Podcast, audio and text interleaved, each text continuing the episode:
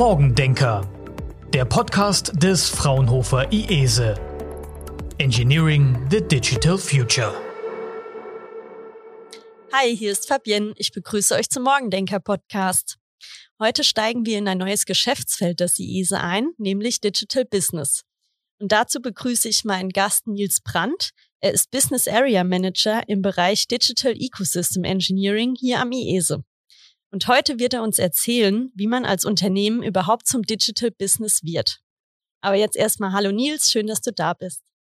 Hi Fabian, ja, schön hier zu sein, freut mich.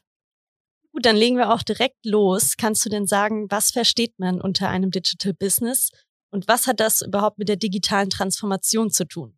Mhm, ja, okay. Es sind jetzt erstmal zwei Fragen, aber fange ich jetzt erstmal mit, was ist denn eigentlich Digital Business an?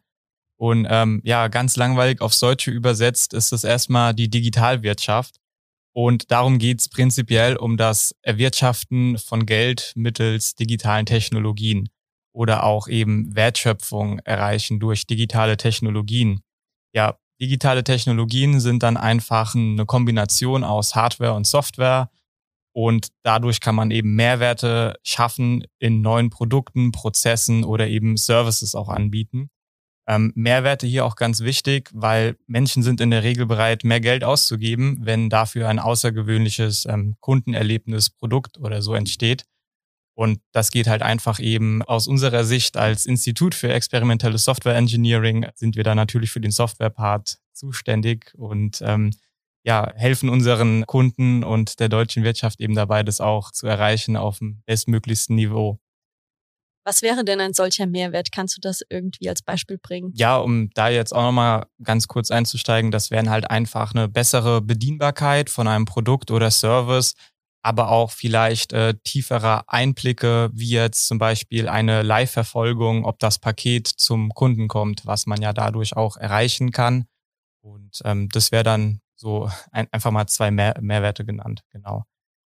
Okay, jetzt waren wir ja noch bei der digitalen Transformation, welche Rolle die an sich dabei spielt. Kannst du dazu noch ein bisschen mehr erzählen? Genau, genau. Ja, digitale Transformation ist ja da auch eben in, in aller Munde. Ähm, da muss man ja auch erstmal gucken, es wird ja immer von irgendwas transformiert. Und da fangen wir auch immer mit bekannten Beispielen an, und zwar aus der Musikbranche. Und da versetzt man sich jetzt mal lange Zeit zurück in die Zeit der Schallplatten. Ähm, kennt ja, kennen ja vielleicht noch einige. Man geht in den. sind wieder in. ja. Das ist jetzt Retro.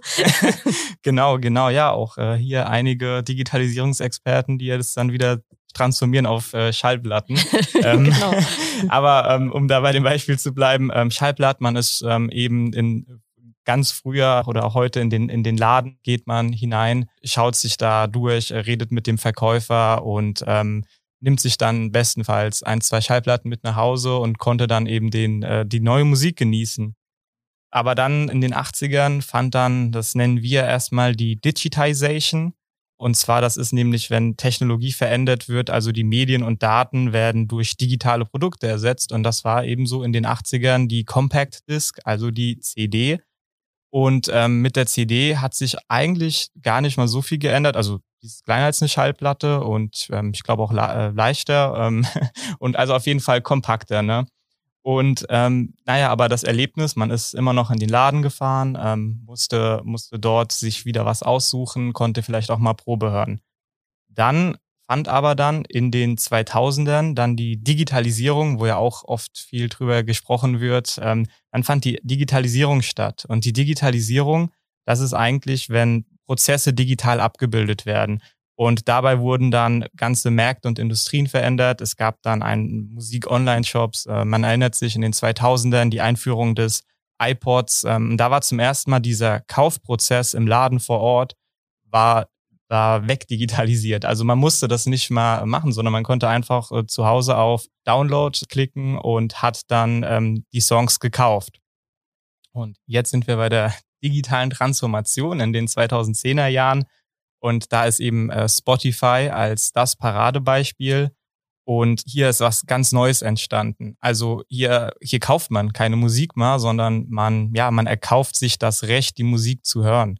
Und das war damals nicht so. Und man hat auch noch zusätzlich, wieder bei Mehrwerten, ähm, ich habe sämtliche Musik. Ich kann alles hören, so oft und so viel ich will.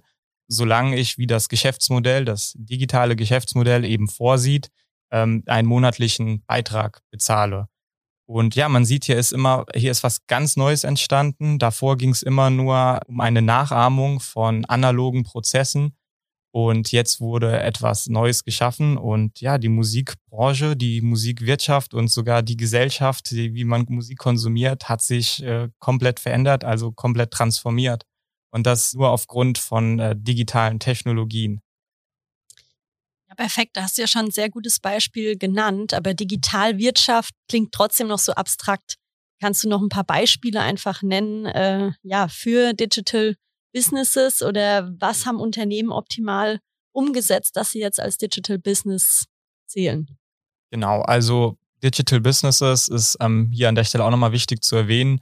Oft denkt man an reine Softwareunternehmen, Softwarehersteller. Ähm, das muss aber nicht immer zwingend der Fall sein. Das möchten wir auch nochmal betonen, sondern es ist auch ganz viele Mehrwerte von ähm, klassischen, in Anführungszeichen, Hardwareherstellern, also was man erstmal nichts mit Software zu tun hat, aber dann eben die, die, die physischen Produkte oder Dienstleistungen mit Software kombiniert, was genauso ähm, ein Digital Business eben sein kann oder das, das Kerngeschäft eben um ein Digital Business erweitern kann. Da sieht man auch mal wieder durch die Veranschaulichung, dass Digital Business ein super Querschnittsthema ist und alle äh, Organisationsformen und Branchen eben durchdringt. Und äh, man hat das nicht mehr so isoliert. Das ist jetzt das äh, mit der strikten Trennung. Und um bei Digital Businesses, wie zum Beispiel eben Spotify, ähm, jetzt reine Softwareunternehmen, wo auch unser Institut da natürlich sehr aktiv ist, ist Spotify auf jeden Fall ähm, auch ein sogenanntes digitales Ökosystem, was äh, dort geschaffen wurde. Und ein digitales Ökosystem ist ein äh, soziotechnisches System,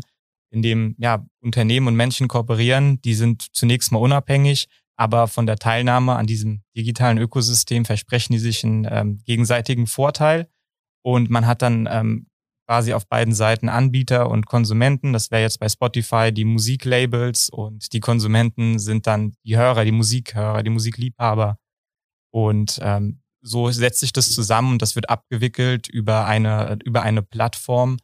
Und ähm, Dazu gibt's aber auch nochmal eine äh, extra Podcast-Folge. Das wird jetzt hier den, den Rahmen sprengen. Ähm, und wir waren auch bei, bei Beispielen dazu. Und da möchte ich auch mal dann darauf hinweisen. Und unser letztes Projekt war mit Intersport. Ähm, das kann man auch auf der Digital Business Website nachlesen, wie ein Einzelhandel eben sein Kerngeschäft um ein Digital Business, um da auch ein digitales Ökosystem zu kreieren, erschaffen hat. Ähm, dann wäre auch ein Beispiel. Wenn ich da kurz einhaken ja. darf, in der nächsten Folge äh, werden wir auch mit einem Herrn von Intersport sprechen, der uns nochmal ganz im Detail erklärt, wie jetzt äh, ja sein Bereich zum Digital Business eigentlich wurde bei Intersport. Also schon mal ein kleines Preview darauf, ja. Aber jetzt gerne nochmal mit deinen Beispielen weiter. Genau, sehr gut. Ja, das wäre dann zum einen Intersport als ähm, Beispiel, wo man eben die Erfahrungen der, der Kunden eben da teilen kann, aber das hören wir dann alles. Dann gibt es auch noch Caruso, heißt das Unternehmen, das ist für den Automotive After Sales Market zum Datenbrokering ähm, zuständig. Ähm, das dann, musst du noch mal ein bisschen genauer erklären. Was, was bedeutet das genau? Genau, ähm, also das Vorhandensein von Daten ist natürlich sehr beliebt bei verschiedenen Unternehmen. Und zwar bei Versicherungen, bei Werkstätten etc. für die Branche. Diese Daten, die müssen erstmal verfügbar sein, die müssen bepreist werden, die müssen gemanagt, geschaffen, auch äh, Datensicherheit, Datenschutz muss gewährleistet werden. Und ja, da gibt es einfach ein Unternehmen namens Caruso, was sich drum kümmert, äh, dass die Daten vom Fahrzeug in, in das Internet gehen und ähm, gerecht äh, für alle Teilnehmenden, für alle Konsumenten ähm, für einen fairen Preis äh, bereitgestellt werden. Und dadurch können dann wieder andere Unternehmen, wie jetzt Versicherung, der Finanzbereich, Werkstätten, können aufgrund äh, dieser Datenlage wieder eben neue Services oder neue Einblicke eben ja erkennen und auch neue Werte eben schaffen. Und ähm, da sieht man auch, dass es eben auch in Deutschland, das waren jetzt auch deutsche Beispiele, ähm, wir haben auch auf unserer Website eben eine, eine Studie, wo wir ganz viele digitale Ökosysteme durchleuchten, nochmal detaillierter erklären. Es gibt natürlich auch gerade im Endkundenbereich, ähm, ist da sehr viel aus den USA, aus dem Silicon Valley sind da viele digitale Ökosysteme entstanden. Aber zunehmend und auch die, die deutsch-europäische Chance ist halt einfach im Business-to-Business, B2B, Bereich eben da aktiv zu werden. Und da sieht man auch, dass da eine, eine große Wertschöpfung eben möglich ist. Und ähm, eben, es können auch ganz wichtig einfach Mehrwerte für alle Seiten geschaffen werden. Ja, wenn du das jetzt gerade schon nochmal erwähnst, das Thema Mehrwert, kannst du nochmal so zusammenfassen, was sind denn jetzt genau die Vorteile für ein Unternehmen, sich mit dem Thema zu beschäftigen oder eventuell ein digitales Geschäftsmodell anzustreben? Genau. Ähm, natürlich hat man als Vorteil immer die die Umsatzsteigerung, ein Wettbewerbsvorteil, weil die Konkurrenz noch nicht so schnell war. Man kann sein Portfolio ähm, diversifizieren, also was man im Unternehmen eben anbietet und hat natürlich auch eine gewisse Prestige. So viel zu den, ich sage jetzt mal langweiligen Punkten, ähm, was natürlich so ist und das ist natürlich, das sind die ganz normalen Kennzahlen. Darauf sind börsennotierte Unternehmen eben auch angewiesen oder auch ähm, GmbHs, ähm, dass, es, dass man da sich danach ausrichtet. Aber, ähm, jetzt kommt unser ganz großes Aber, es ist halt auch ein Know-how für Deutsch, für Deutschland, für deutsch-europäische Unternehmen, dass man eben sich aneignen kann und auch äh, jetzt mal politisch gesehen da eben aktiver werden kann. Und wie es halt auch so ist, das sieht man bei, bei den Unternehmen aus, äh, ja, aus China, aus den USA, dass die Leute, die das initiieren, die das orchestrieren, ein digitales Ökosystem, die machen die Spielregeln und die haben den Gestaltungsspielraum und da sind wir mit unseren Werten dann auch oftmals im Konflikt, Thema Datenschutz und da ist es doch umso schöner, wenn wir eben selbst äh, der Initiator oder Orchestrator sind eines Digital Business, vielleicht auch eines digitalen Ökosystems und wir selbst Regeln nach äh, unseren Vorstellungen und Werten eben erschaffen können und auch dabei noch die deutsch-europäische Wirtschaft ankurbeln. Ja, und wie ist das jetzt nach deiner Einschätzung? Ist man in Zukunft nur noch als Digital Business wettbewerbsfähig? Was passiert mit den anderen Unternehmen? Ja, ähm, das ist also ist auch eine total äh, schwierige Frage. Es ist auch es ist auch wichtig zu betonen, es, es muss jetzt nicht jeder krampfhaft irgendwie versuchen, irgendetwas zu machen und dann scheitern. Aber man, man kann es auch so sagen, man man kann es hassen oder lieben, aber man kann das Digital Business nicht ignorieren. Und äh, da ist es halt ganz klar, dass man sich da auf jeden Fall mit beschäftigen sollte. Vielleicht auch, was da gerade besonders für Synergien sorgt, sind einfach Kooperationen mit anderen Unternehmen eingehen, äh, vielleicht ein Joint Venture eben gründen, dass man da Synergieeffekte nutzen kann und eben solche Initiativen, dass man da auch wirklich wettbewerbsfähig auf einer viel größeren Ebene ist.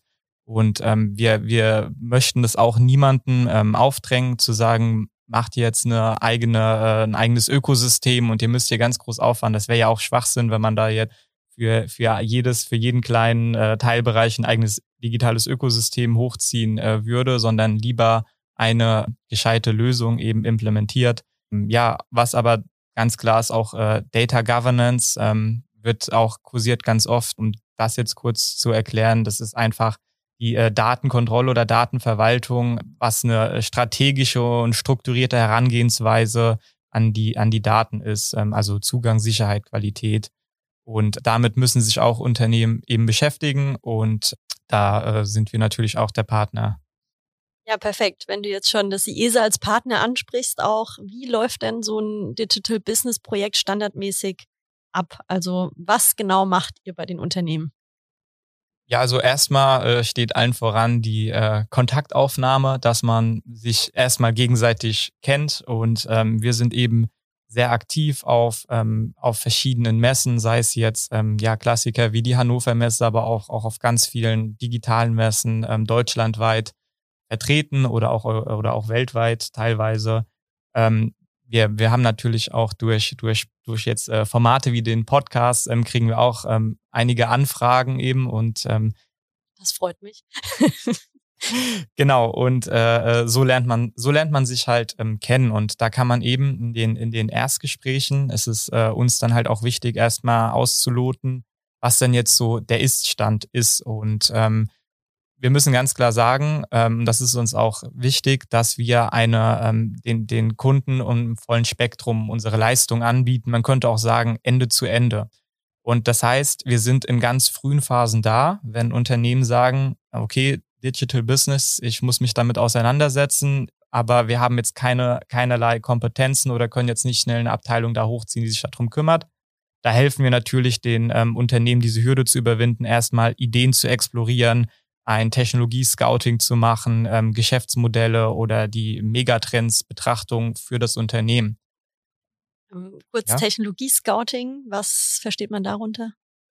Ja, also wir sind ja das Institut für experimentelle Software Engineering und eben auch in der Wissenschaft tätig. Und da wir immer an ähm, ja, wissenschaftlichen Themen arbeiten, wissen wir natürlich auch eher Bescheid, ähm, was denn Do's and Don'ts eben sind und was man da rausfindet, wo dann auch eben das Unternehmen wert ist, mit der äh, Fraunhofer Neutralität eben ähm, einfach wie steht ihr zu dieser Technologie oder könnt ihr das mal Initiativen ähm, für uns überprüfen, ähm, sei es jetzt, welcher Datenraum macht für uns halt Sinn, wo wir ja auch teilweise eben äh, mitwirken. Und ähm, da fällt dieses Scouting einfach, weil es unser Tagesgeschäft ist und die Unternehmen haben ein ganz anderes Tagesgeschäft zu bewältigen.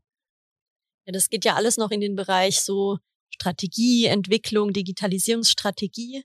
Aber dann geht ihr wahrscheinlich auch in die konkrete Umsetzung.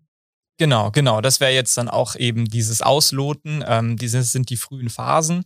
Ähm, aber wir machen eben auch äh, die, die, die späten Phasen. Das heißt also weg vom Strategischen und voll rein ins Doing, also rein in die Implementierung, ähm, Prototypen aufziehen, verschiedene Iterationen eben durchlaufen mit dem Kunden und auch den Kunden eben danach betreuen. Und ähm, da sind halt auch unsere Partner halt auch eben Unternehmen, die sagen, wir haben hier eine komplette ähm, eine, eine Architektur schon aufgezogen, wir haben, das ist unsere Roadmap und ähm, wir wollen das jetzt mal mit euch auf den Prüfstand bringen. Ihr seid ähm, Fraunhofer und neutral. Bitte einmal bewerten, evaluieren und ähm, Verbesserungsvorschläge können wir dann auch ähm, gemeinsam umsetzen. Und ähm, das ist halt das Besondere am IESE, dass wir dieses wirklich, dieses, dieses ganze Spektrum, diese Bandbreite von Anfang bis Ende und egal wo der Kunde steht, anbieten können und verschiedene Anbieter, Beratungshäuser, ähm, die sind natürlich eher in den frühen Phasen da oder Softwarehäuser, die natürlich einfach ähm, darauf warten,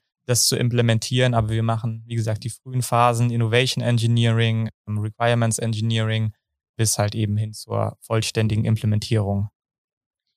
Ja, prima. Dann schon mal vielen Dank an dieser Stelle, Nils. Das war ein super Überblick über das Geschäftsfeld Digital Business. Und jetzt kommt noch die letzte Frage, die kennst du wahrscheinlich schon. Ja. Was war denn der erste Rechner, den du hattest? Und welches Betriebssystem lief darauf? Ja.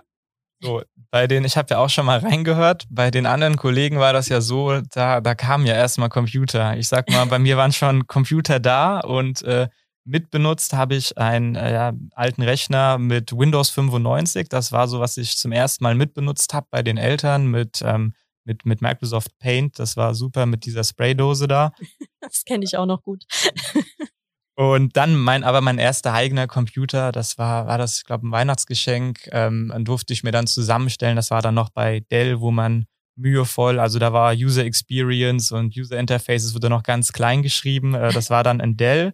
Da hatte ich kurz Windows Vista, ach, äh, Windows XP als erstes Betriebssystem, aber dann kam direkt Vista raus und ich war so furchtbar stolz, denn direkt schon das neue Betriebssystem. Aber jetzt war ja auch äh, Windows Vista jetzt nicht so, was vielleicht ein bisschen meine, meine Schwierigkeit mit Microsoft immer erklärt, aber das ist wieder was Persönliches und genau. Ah ja, das klingt doch schön.